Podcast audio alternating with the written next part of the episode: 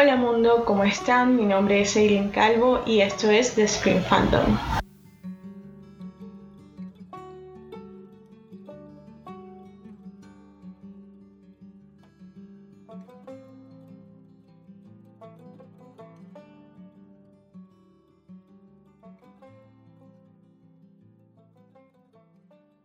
Empezamos este capítulo. Eh, hoy tengo un invitado muy muy especial para mí lo conocí en el trabajo, mi amigo Luis Álvarez, que se encuentra hoy acompañándome. ¿Cómo estás, Luis? Hello, hello. Súper bien, súper emocionado de estar aquí invitado en el podcast. Mi podcast. Luis, de verdad, ha sido una de las personas que me escucha, bueno, que me ha escuchado todos los capítulos, que me comenta en Instagram, que me da reviews, o sea, él, él de verdad ha sido una parte fundamental de mis ánimos para grabar. Claro, comprometido con la causa. Comprometido. a los amigos, la verdad. Divino que eres tú. You're a Libra. I'm a Libra, yes. Ah, y pues nada, estamos hoy aquí para hablar de una película que a mí me gustó. Yo sé que a ti te encanta. Bueno, te gusta eh, te gusta mucho el director y esta película es Call Me By Your Name. Tú me la recomendaste, de verdad, yo la había visto. Bueno, yo no me la había visto, la había visto como en los circuitos de cine y en los Oscars cuando salió, pero yo no me la había visto y la verdad, gracias por recomendármela. Sí, la verdad, en su momento pues dio mucho de qué hablar. Creo que cada vez que se toca el tema de la película siempre hay bastante de qué hablar. Ah, es muy buena, es verdad. Pero Ham, tú sabes ya que yo tengo em, mis reservas en cuanto a lo problemática que puede llegar a ser. Pero en general, o sea, no hay que negarlo, es una buena película, una buena historia, es bellísima audiovisualmente y creo que todo el mundo debería pues darle la oportunidad de verla. Ok, empecemos por lo primero. Vamos a, ir como un poco más allá después, pero empecemos por lo primero, a darle una introducción a la película. Fue estrenada en 2017, es una película independiente, fue estrenada en Sundance, que es un festival de cine independiente. El director es Luca, perdona si no, no pronuncio esto bien, Guadagnino. Guadagnino. Ya, ya, te, confirmo cómo se pronuncia. A veces se me olvida cómo se escribe el nombre. Luca Guadagnino eh, y fue escrita por James Ivory. Esta ganó un, Oscar como mejor guion adaptado. James Ivory se lo ganó. Y pues es protagonizada por Timothy Chalamet, que digamos que salió en ese momento y todo el mundo lo amó. Todo el mundo todavía lo ama. Yo también lo amo haciendo el protagonista Elio con Armie Hammer, que es Oliver. Eh, yo casualmente hoy una amiga me preguntó como, oye, ¿cuál va a ser tu próximo episodio del podcast? Y le conté. Me preguntó, ¿y de qué se trata la película? Y me di cuenta que tú al explicar la película o sea, al hacer la sinopsis de la película, tú cuentas toda la historia, pero no es lo mismo como que echar la historia y ver la película. Porque se trata como de un romance de verano en Italia entre dos hombres, eh, un muchacho y, y, y, y un graduado que está haciendo whatever, whatever. Pero tú puedes decir eso muy campante, pero ver la película es otra cosa. Estoy 100% de acuerdo contigo. La verdad, la película es demasiado visual y no solo por el trabajo cinematográfico tan excelente que tiene, sino por todas estas expresiones y este juego de miradas que hay durante toda la película. Que hablar de ella y verla son dos historias totalmente distintas. Y bueno, por cierto, para hacer aquí el paréntesis, Luca Guadagnino. Guadagnino. Ok, ya Guadañino, Guadañino. Guadañino, como si fuera una ñ. Como si fuera una ñ. Ajá, la GN es una ñ. No ok. Guadañino sí es Guadañino. Otros datos, está basada en un libro que se llama igual. Eh, y hace parte de una trilogía, pero esto no lo sabía, esto, esto lo vi después.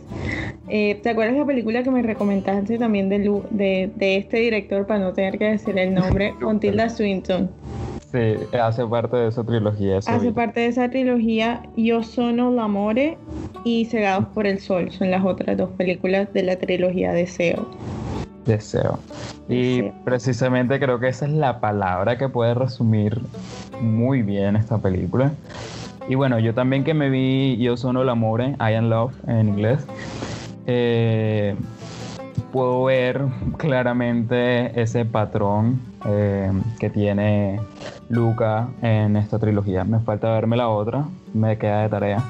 Yo la verdad no me he visto ninguna de las dos, pero tú me recomendaste la de Tilda Swinton, entonces a mí me encanta esa mujer. Me parece una extraterrestre que vino a, apreciarnos con su belleza y su uniqueness, nerve and talent. Totalmente, esa mujer no es de este mundo. Aquí como un paréntesis, yo a esa mujer la vi en persona, o sea, en vivo y en directo. Y de verdad no parece, no parece real, o sea, ella parece como un ángel. Lo que pasa es que ella vino para el festival de para el Festival Internacional de Cine de Cartagena, para el FIXI. Y yo fui porque ella venía. Y tú la ves, sí, tú la ves a ella, yo tengo las fotos, te las voy a mostrar después. Tú la ves a ella y no parece real. Y además es súper blanca, el cabello también parece blanco. Me acuerdo que estaba sudando y su sudor parecía como, yo, yo no sé cómo explicarte esto, porque verdad, y, pareciera que flotara, o sea, ni siquiera que caminara. La vi caminando en Cartagena y ella flota, ella no, no camina. Oh, creo, creo que es la historia a la que más envidia le tengo que jamás alguien me haya contado. pero sí, te mostraré las fotos. Y yo estaba en la fila para tomarme una foto con ella, pero ajá, no alcancé. Ay, no, qué sad. Pero bueno, la viste en persona, o sea, ya creo que, que, eres una persona demasiado afortunada en este mundo. Me es bella. Pero bueno. Bueno, volviendo al tema. Volviendo al tema. este, vamos a ir como primero a tu opinión de la película, cosas buenas que te parezcan de la película. Cosas buenas, wow.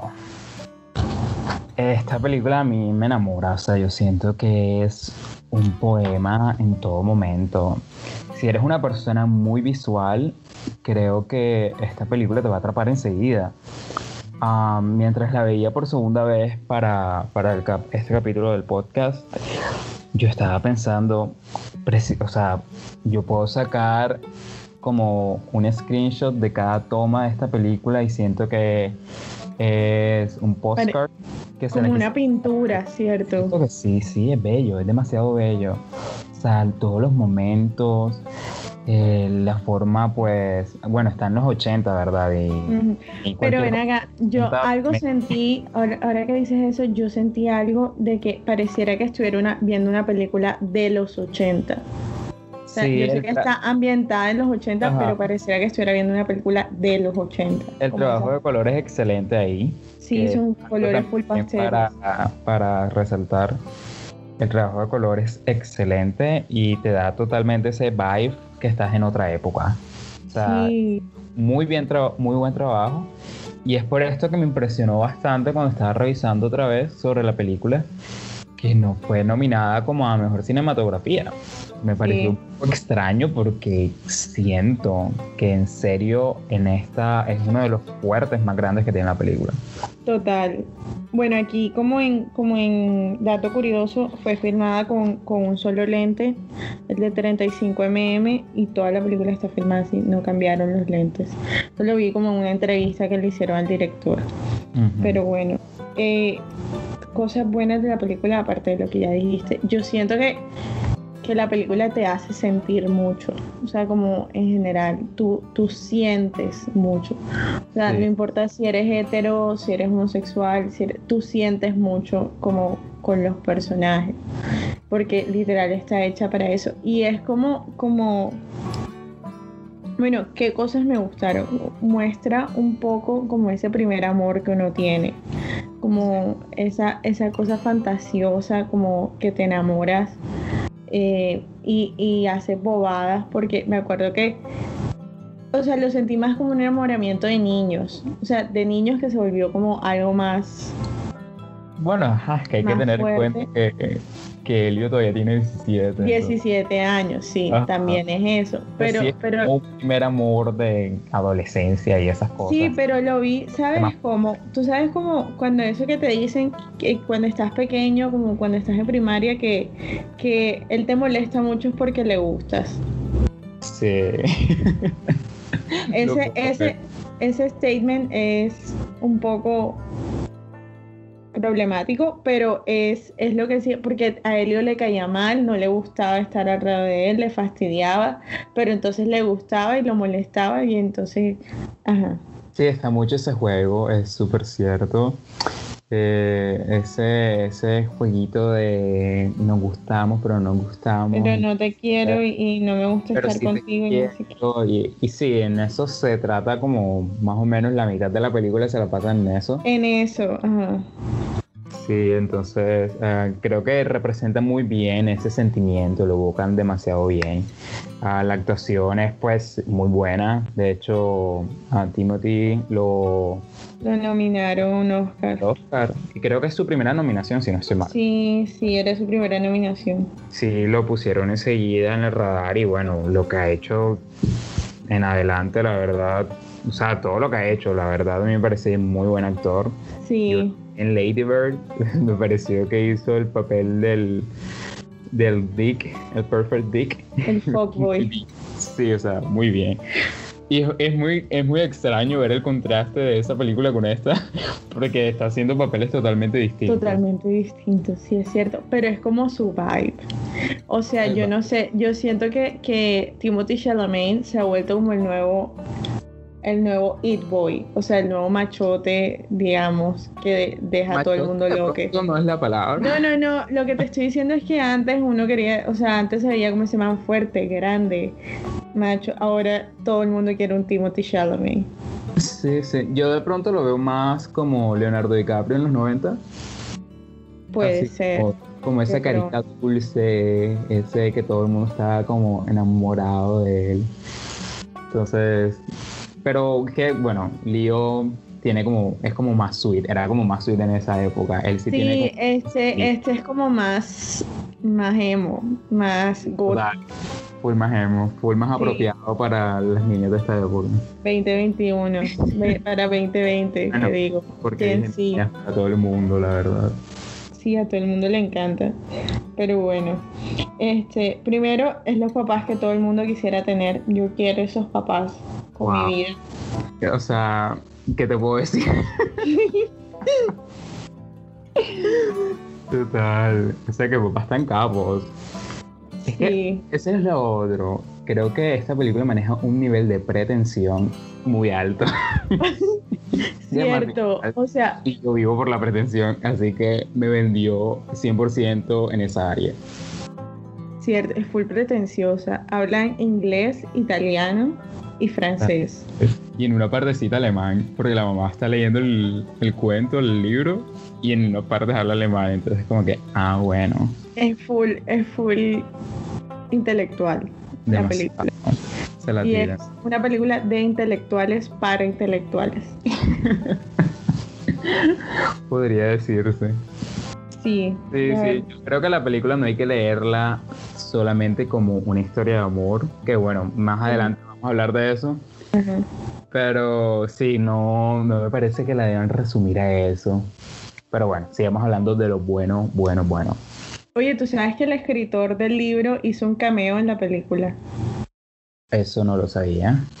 Tú sabes que llegan, bueno, spoilers, hay muchos spoilers, pero tú sabes que llegan unos amigos economistas del papá, que es como una pareja. Oh, es uno de ellos dos. Es uno de ellos dos, sí.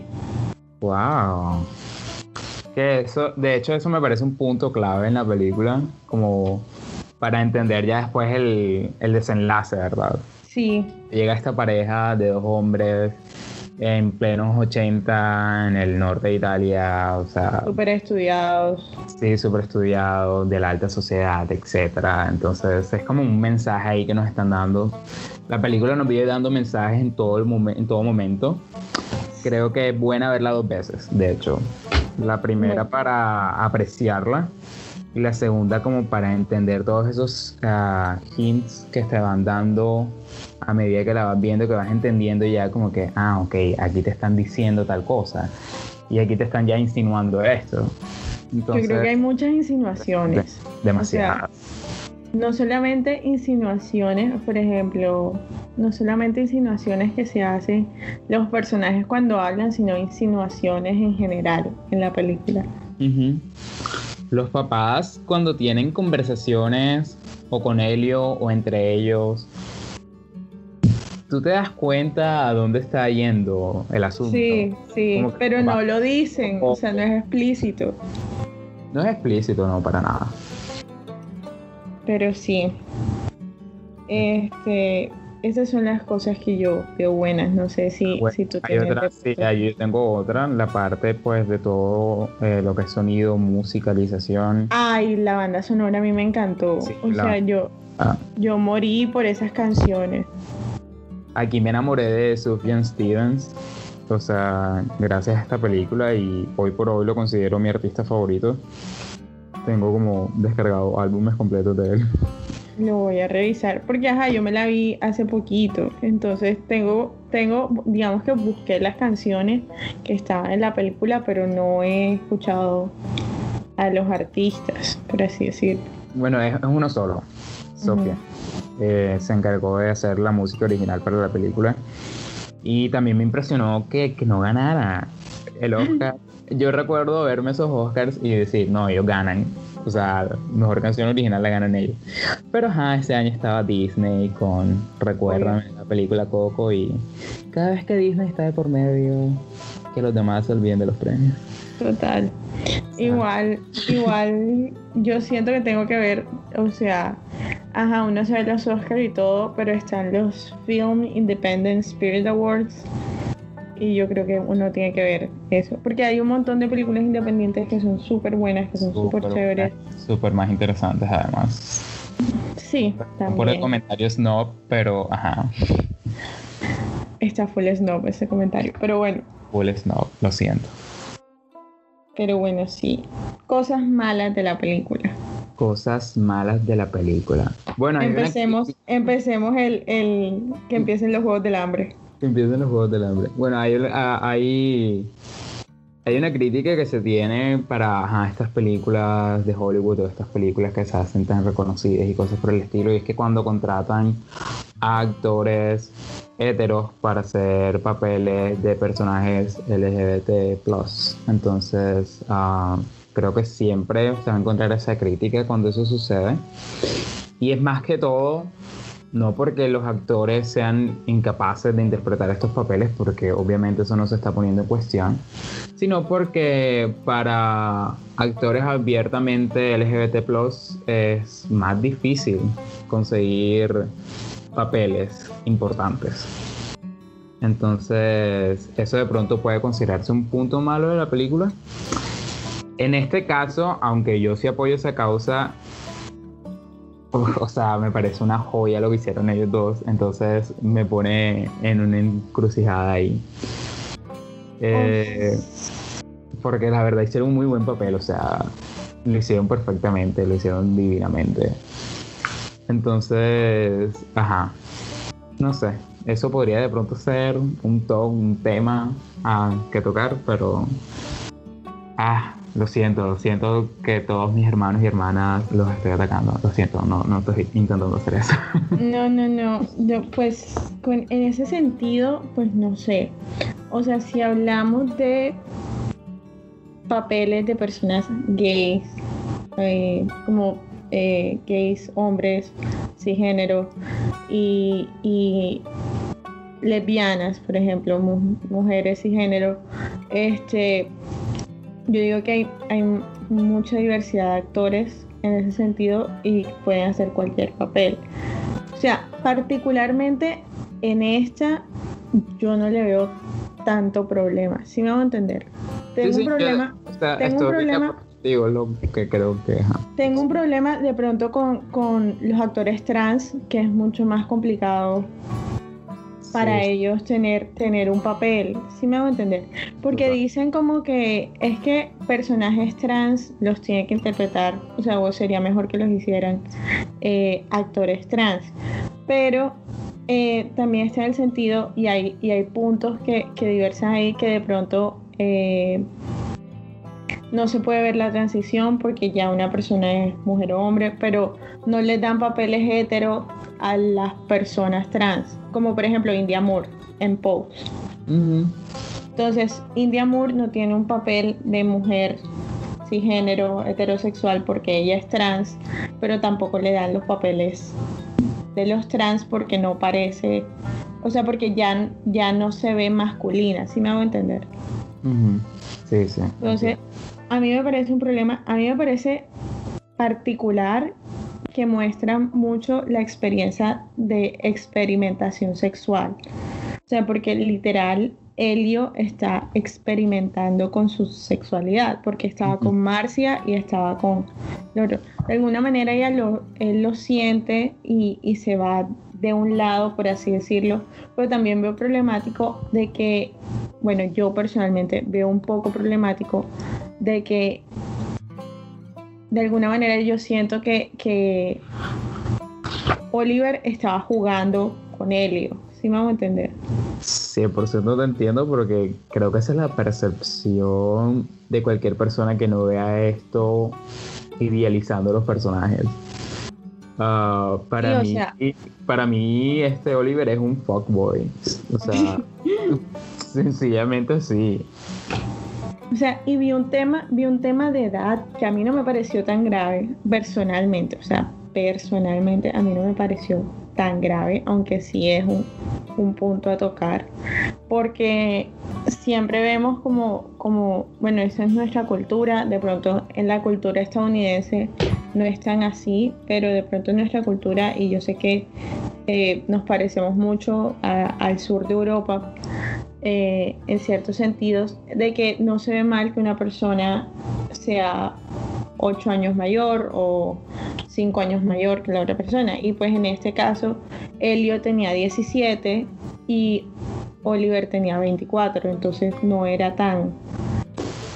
O sea, digamos que para algunas personas no se ve tan grave la vaina, pero sí siento que, que Oliver de alguna manera jugó con Elio y jugó con ese sentimiento. Entonces es ahí como que donde a mí me recae bastante el problema, la verdad.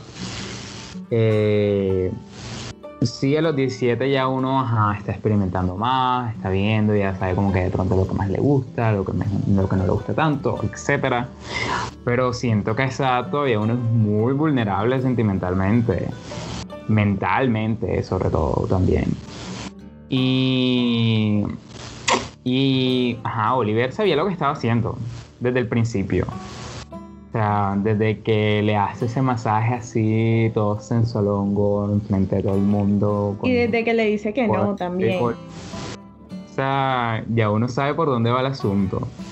Y Oliver desde el principio sabía lo que estaba haciendo. Entonces, para mí, por eso es problemático. Es como que no solamente te estás metiendo con alguien que de pronto no es mayor de edad, ajá, le falta un año, no es de pronto que tenga 14, de verdad. Pero pero ajá, todavía estamos un pelado experimentando y conociéndose. Y segundo, lo estás haciendo todo a propósito. O sea, por eso es que me parece problemático y, no me gusta que ver que las personas lo romanticen. Porque de cierta manera es algo tóxico, es un juego un poco tóxico. Porque um, Helio está en su cabeza generando un montón de ideas que en realidad no están pasando porque... El man se va a casar con otra vieja. Aunque Desde el principio. Viendo toda esa locura y ese deseo y ese juego, pues él sabe en su cabeza y al final lo podemos ver porque cuando ellos se van de viaje patrocinado por los papás, eh, ya ves a Oliver pensando, acordándose y ya su expresión no es la misma. Claro, porque hay una diferencia en cuando se despide de los papás y cuando se despide de, Helio. Totalmente, Entonces, eh, Oliver sabía lo que estaba haciendo para mí desde el principio. Oliver sabía desde el principio que tenía una novia allá en los Estados Unidos y que en algún momento se iba a casar con ella. Oliver quería era jugar con este man, se le vio O sea, de pronto no jugar, pero sí sí él sabía que la cosa no era más allá. Igual yo siento que Elio sabía que el verano no era más allá de eso, porque digamos que los dos estaban en dos continentes diferentes. O sea, también hay que aclarar que Elliot no, Es, un, niño. No era el primer estudiante que traía el papá, eso es cierto. Como que de pronto las reglas del juego ahí estaban claras, como que él se va a quedar aquí seis semanas, ya, no, no pueden ser más allá de eso. Eso también es Pero sí, sí, sí queda el sinsabor de que lo llama y, y deja de decirle como que, no, es que yo me voy a casar. Total. Es que, es que, sí, es que en ese momento yo quedo, pero, pero ¿cómo así? ¿Cómo así que te vas a casar? ¿Cómo así que tenías novio? O sea, ¿cómo así que, que, todo esto pasó? Y de alguna manera yo siento que cuando él se va en el tren es como su vuelta a la realidad. O sea, es como que, bueno, ya, esto pasó y, y toca ya pisado, algo así. Algo así. Cosa que, que, no sé. O sea, la relación fue bonita de alguna manera. Fue chévere. Fue full. Fue full de lo que tú vives cuando conoces a alguien. Cuando idealizas también las cosas. Este. Y bueno, sobre todo que lo están tomando entre una pareja de dos hombres. Que sí. ve eso en el cine, pues siempre, pero entre un hombre y una mujer. Y el hecho de que nos traigan al cine y algo tan que se hizo tan popular, tan mainstream como Call Me By Your Name, pues entre dos hombres, ajá, también como que te muestra, hey, esto no es un sentimiento propio de los heterosexuales y ya, es como que... Un sentimiento de todo el mundo, de humanos. Dos, exacto, son de humanos, como que sin importar y te quedas. Sí, es como eso. Es bonita y triste, es bastante triste. Pero sabes que, o sea, de alguna manera pensé como que si esto fuera una comedia romántica, o sea, como si esto fuera, fuera entre un hombre y una mujer, fuera una comedia romántica, sin el final triste. Como que la vieja se autodescubre y no sé qué, y al final el man se queda con la vieja, pero ajá, se ama y la vieja es un nuevo ser y cambia la cosa, o sea, Sí, vamos a entender. Sí, sí, sí, te entiendo. Y de hecho es como que también un retrato, esto que vimos acá, de muchas relaciones homosexuales. Lo sentí también así. Eh, es un poco triste porque hay veces que es así de fugaz.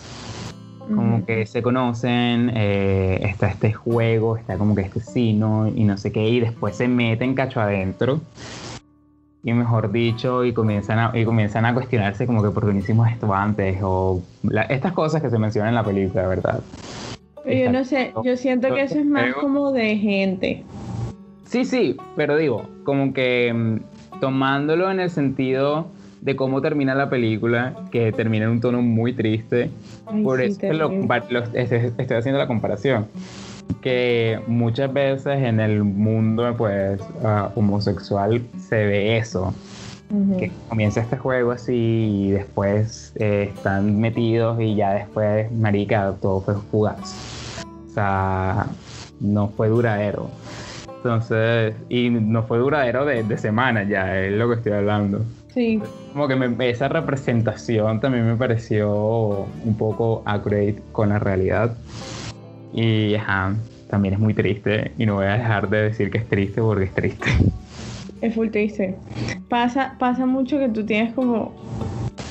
¿No te ha pasado? Bueno, no sé, a mí me ha pasado que yo tengo como una relación de una noche, pero es intensa y, y, y divina y te prometes amor eterno, pero solo dura una noche.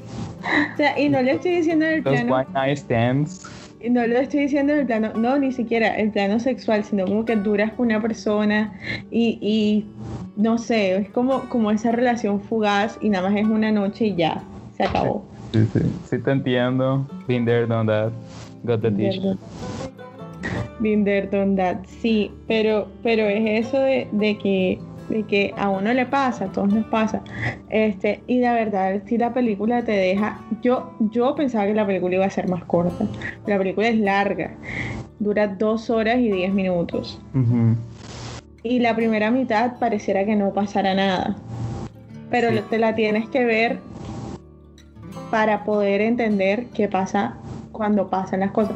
O sea, en verdad toda la película pasa en la segunda mitad, o sea, en la otra mitad de la película. Todo el... Toda la, la, tensión ya como a carne viva, porque yo, yo siento la tensión desde el comienzo. Sí, es que tú sientes que algo va a pasar, pero las cosas no pasan, pero igual sigues viendo porque Sí, uno, está como rooting for them hasta a cierto punto, como, ajá, ya entró, pensé una cosa así. Ajá, sí, es que ya uno llega como ese momento como que, bueno, ya, dale, porque...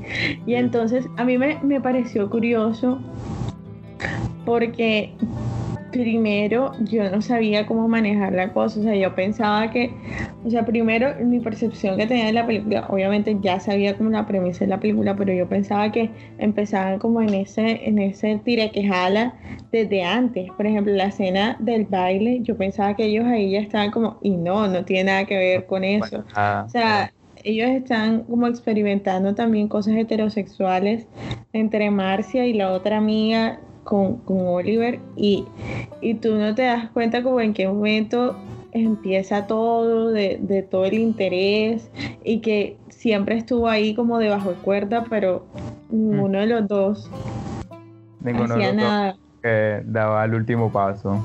Total. Igual como que Oliver estaba esperando que, que, que este lío fuera como un poco más atrevido porque si recuerdas cuando él estaba escribiendo esta carta para, para él mismo, este Helio que estaba como en su cuarto, como que no quiero que me odies y esas cosas, y que después Oliver obviamente fue a ver eso y lo encontró y le dejó una nota a él. Como que Oliver estaba pendiente de los movimientos y de los pasos que daba Helio. Total. Entonces, ajá, como que esa parte de, de hey, quiero que, que seas eh, más frentero, una cosa así. De pronto. Y la escena del melocotón, o sea, no podemos hablar.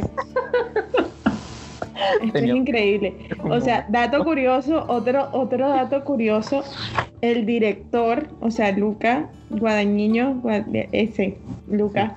Guadañiño. Y Timothy Chalamet probaron si esa escena era posible por separado. O sea, cada uno intentó ver si era posible hacer eso. Ok, un poco perturbador. un poco creepy. Sí, es muy creepy, pero, pero pasó. Bastante. Esto yo nunca imaginé que eso pudiera pasar, pero pasó. Y cuando vi como en datos curiosos quedé como que qué. Esa, esa escena es bastante gráfica, de hecho, para una película que se hizo tan popular.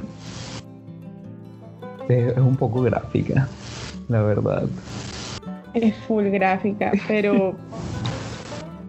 pero, que me, queda como. Ok, bueno, o sea, yo sabía que esa escena venía. Yo era consciente. Porque, ajá, todo el mundo habló de la escena del, durazno, del melocotón. Claro, o sea, este, esa película nada más te ponen el, el emoji del durazno y, ya. Total, ya saben cuál es. Entiendes totalmente. Eh, y, bueno, hablando un poquito más de esa tensión ahí, ¿verdad? El director hizo un trabajo con ellos, porque al ser hombres heterosexuales esto de, de la tensión sexual de pronto no iba a ser tan fácil. Ah, en una entrevista que me había visto de ellos, de los actores, eh, dijeron que Luca los dejó besándose. Como Ajá, y se fue. vamos a intentar esta escena. Entonces como que no estaban grabando nada, estaban como practicando la actuación y todo eso los dejó besándose, literal, como que bésense y los dejó ahí. Como que necesito que sienten la atención, necesito que, que se enamoren como físicamente, como que hay esa atracción. Sí, y se fue. O sea, cuando ellos como que miraron para arriba, el man no estaba. Qué risa Sí, eso me pareció un poco cómico. Y ahí entiendes como que, wow, los actores de verdad experimentan bastante vainas. Sí, me imagino. Pero aquí hablando un poco ya de nosotros. ¿Tú, te sentiste identificado con algún personaje? O sea, ¿tú, te, ¿tú eres más Helio o más Oliver? obviamente soy más Helio. Yo también soy más Helio. 100%. Full Helio. Full Helio. Helio tiene que tener water placements. Perdón, ya. Ah, bueno. Aquí hablando, aquí hablando con Luis, o sea, de Luis, él es como my astrology, astrología. Entonces, por eso es el comentario, I'm a Libra. él es Libra, yo soy Pisces. Yo tienes luna en Pisces, yo tengo luna en Leo. Pero bueno, esas son las cosas que hablamos en el lunch del almuerzo. Sí, hay veces que tomamos los temas así, los chismes los tiramos eh, con en astrologías. sí, con los signos por delante. Bueno, sí, a, a Elio lo sentí bastante signo de tierra con eh, muchos uh, placements en agua. Y, y este, este Oliver es más aire-fuego, la verdad. Cierto. full aire. Tú sabes que al aire le gusta como jugar con la gente. Bueno, aquí hablando de, que sería, yo siento que, que Helio es full, sería como un, sería luna en Pisces. Podría ser. Yo siento que puede tener luna en Pisces. ¿Te imaginas que sea como cáncer luna en Pisces? No, muérete.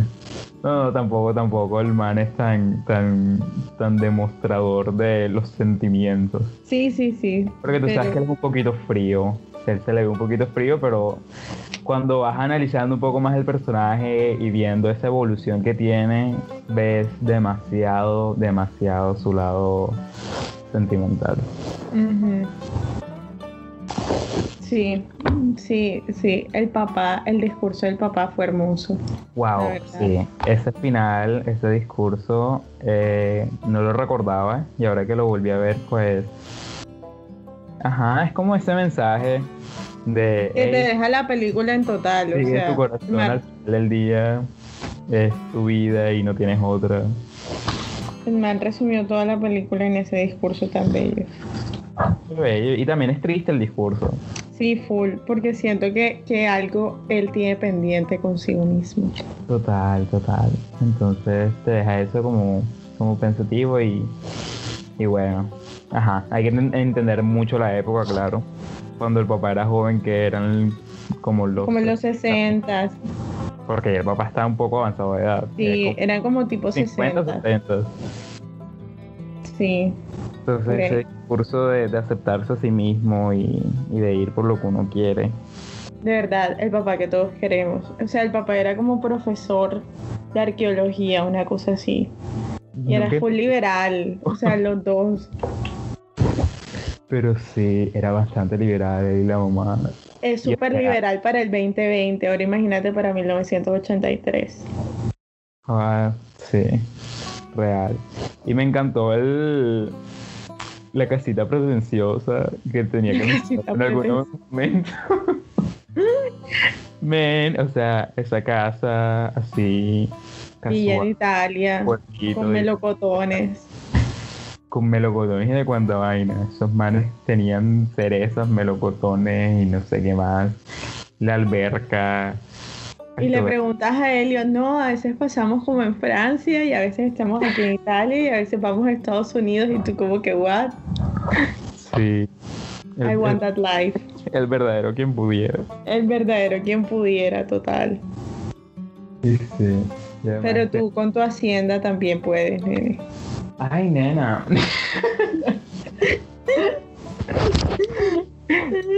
Tenía que mencionarlo. Obviamente. Yo sé que esto, esto está muy fuera de contexto. La casa de Luis es la hacienda Álvarez, básicamente. qué fuerte. Ay, sí, qué fuerte. bueno. con, la nueva terraza y todo. ¿Tienes nueva terraza? Nena, sí. Ay, Dios mío. La cuarentena lo que hace. Bueno, creo que resumimos un poco nuestras opiniones. Total, pero antes de, despedirnos, me gustaría que me recomendaras una película o serie o a todo el mundo. No, no tiene nada que, o sea, no tiene que ser como triste, bonita o tiene algo que ver con Call Me By Your Name. Es como tu recomendación personal y me gustaría que me la dijera. Una película y una serie. Ok, recomendaciones personales. Vamos a ver. En película, de pronto, una de las películas que siempre recomiendo es Hair. Eh, supongo que ella en español, la verdad no sé. Em, es con Joaquin Phoenix, el protagonista. Y la verdad, esa película es loca. Como que el tema. Pero al mismo tiempo es tan humana. O sea, no, sé cómo lograron que em, los sentimientos se involucraran con la inteligencia artificial. Bueno, pero ya, déjalo. No, ya, ya, no, voy, a decir más nada, no voy a decir más nada. Y que ese tema sea tan humano. Eso me, partió la cabeza. Que algo tan artificial e irreal se sintiera tan humano. Oh. Y bueno, una serie que te guste o que te estés viendo. no puedo decir las que me estoy viendo porque debería darme pena. Drag Race. ah, bueno, eso siempre. Siempre. Yo lo reveo y lo reveo por la eternidad. Pero bueno, mm, serie que recomendaría. Bueno, si les gusta Ryan Murphy, a mí me gusta mucho The Politician. Eh, es de Netflix, tiene dos temporadas. Las sacaron la segunda penitas hace como un mes. Em, y la verdad, o sea, si disfrutan los diálogos y disfrutan como personas siendo muy messy y muy, muy alteradas y ansiosas, entonces mírense. My life. Y además van a disfrutar demasiado de todo lo que hicieron con el vestuario de los personajes. O sea, custom design on point. En serio, una delicia ver cómo los visten. Entonces, esas serían mis dos recomendaciones por el momento. Tengo más, pero bueno. Pero bueno, para una próxima ocasión. De verdad, Luis, muchísimas, muchísimas gracias por acompañarme hoy. Eh, es una película súper chévere, de todo el mundo pues se la recomiendo que se la vea. Eh, y de verdad, gracias por, por compartir conmigo. Espero tenerte en otro momento. Oh, mi Dios, sí, claro que sí. Eh, conmigo también puedes hacer un top 10. un top 10, le voy a decir a Edu. O, algo, no sé. no, es que parece que su top 10 fue como revolucionario, porque digamos que otros invitados o otros posibles invitados también me han dicho hacer un top 10 diferente. Entonces el top 10 quedó como pegado, yo creo que sí podemos hacerlo. Está chévere, está chévere la idea, la verdad. Me gustó la dinámica, fue súper entretenido. Yo no pensé que una hora de podcast la iba a pasar también y la verdad fue chévere. Me alegro, pero bueno, muchísimas, muchísimas gracias. Vale, Lim, a ti por invitarme.